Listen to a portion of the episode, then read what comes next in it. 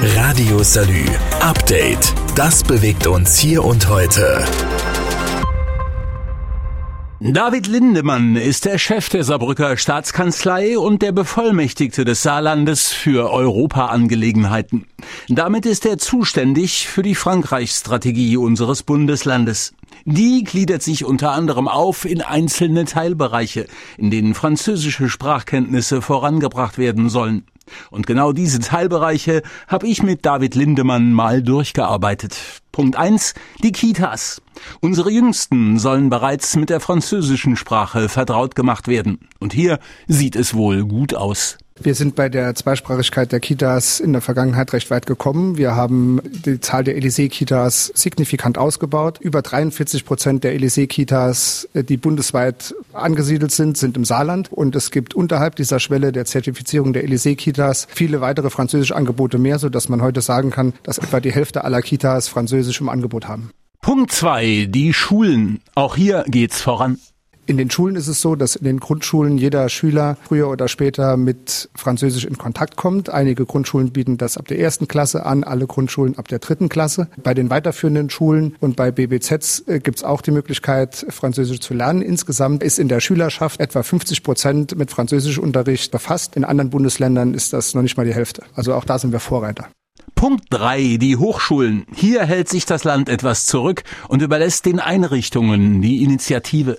An den Hochschulen ist es für das Saarland wichtig zu verstehen, dass die Universität des Saarlandes ja eigentlich auch einen europäischen Kern hat und diese deutsch-französische Zusammenarbeit auch seit Gründung mehr oder weniger gelebt hat. Wir haben verschiedene deutsch-französische Hochschulinstitute und eine sehr gute Zusammenarbeit. Die HDW des Saarlandes hat sich sogar eine Frankophonie-Strategie gegeben, die mit großem Erfolg läuft und die wir weiter unterstützen wollen. Doch nicht überall herrscht eitel Sonnenschein. Im Bereich der beruflichen Ausbildung hat es Rückschläge gegeben.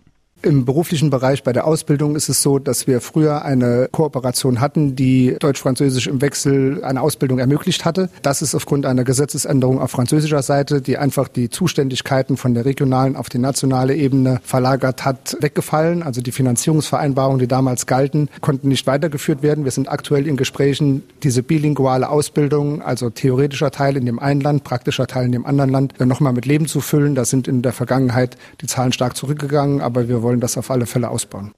Hapern tut es auch im Gesundheitsbereich. Im Moment ist es so, dass es bestehende Abkommen gibt, die allerdings in der Praxis mehr schlecht als recht gelebt werden. Wir sind im Moment dabei, ein neues Abkommen zu erarbeiten, das den grenzüberschreitenden Rettungsdienst erleichtert und stärker ermöglicht. Die Idealvorstellung ist allerdings, dass es so etwas wie einen Gesundheitskorridor dies und jenseits der Grenze gibt, wo unabhängig von der Nationalität oder der Angehörigkeit zu einem Krankenversicherungssystem der Patient auch jenseits der Grenze Leistungen in Anspruch nehmen kann und dann über seine Krankenkasse abrechnen kann. Das wäre die Vision, die wir als Landesregierung verfolgen verfolgen und bei der auch noch ein gutes Stück Arbeit vor uns liegt. Kommen wir zum Thema Verkehr. Auch da ist viel Luft nach oben. Immerhin, die Sache ist in Arbeit. Wir verstärken die grenzüberschreitenden Verkehre sowohl bei den Buslinien als auch im Schienenverkehr. Die Taktzahl der bestehenden Schienenverbindungen wird erhöht. Wir haben es auch geschafft, zusammen mit den Partnerregionen in der Großregion neue Fahrzeuge zu beschaffen, die sowohl im französischen als auch im luxemburgischen als auch im deutschen Netz fahren können. Es war eine gemeinsame Anschaffung, die ermöglicht, grenzüberschreitenden Verkehr ohne Umsteigeobligationen durchzuführen. Auch das ist ein großes Kunststück, das uns da gelungen ist. Doch machen wir uns nichts vor, Dreh- und Angelpunkt der Geschichte sind die französischen Sprachkenntnisse. Und da ist es so, dass vor allem jüngere Menschen Englischkenntnisse für wichtiger halten.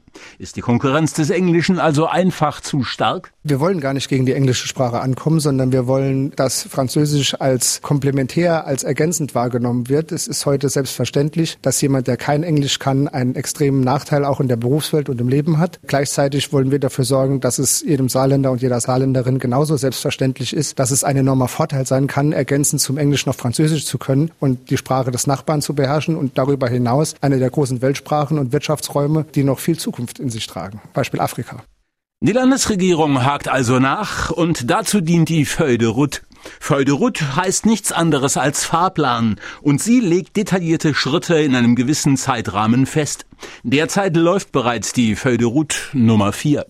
Also wir haben uns für die Feuille de Route einen Zeitraum von zwei Jahren jetzt vorgenommen, haben aber gleichzeitig vereinbart, dass wir nach einem Jahr schon intensiv danach schauen, wo sich gute Ansätze zeigen und wo sich eher äh, schwierige Ansätze realisieren und würden dann auch nochmal eine Nachjustierung vornehmen. Das Ganze soll eingebettet sein in einmal die Erarbeitung eines Luxemburg-Plans und in die Erarbeitung eines übergeordneten europäischen Leitbildes, sodass wir 2024 im Sommer idealerweise mit einem harmonischen, ausgewogenen Konzept der grenzüberschreitenden europäischen Politik aufwarten können.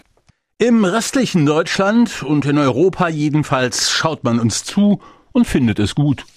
Im bundesdeutschen Kontext werden wir mit großem Respekt betrachtet, weil es eine mutige Initiative ist, die die enge Verbindung zum französischen Nachbarn sehr, sehr deutlich macht. Auf französischer Seite erlebe ich nur Glückwünsche und äh, größte Anerkennung für das, was wir tun. Als französisches aller Bundesländer werden wir schon länger wahrgenommen und diese Position wollen wir festigen und ausbauen. Nicht zuletzt deshalb haben wir auch ein Büro in Paris gegründet, zusammen mit der Region Grand Est, äh, um auch die Verbindungen zur französischen Regierung und zur französischen Wirtschaft weiter zu vertiefen. Leiter dieses Büros ist seit Oktober letzten Jahres der Vorbacher Christoph Arendt. Der ist gelernter Zahnarzt und seit 2014 in der Politik aktiv. Er saß einst für Macrons Partei in der französischen Nationalversammlung und jetzt will er Druck machen. Deutsch-französischen Druck.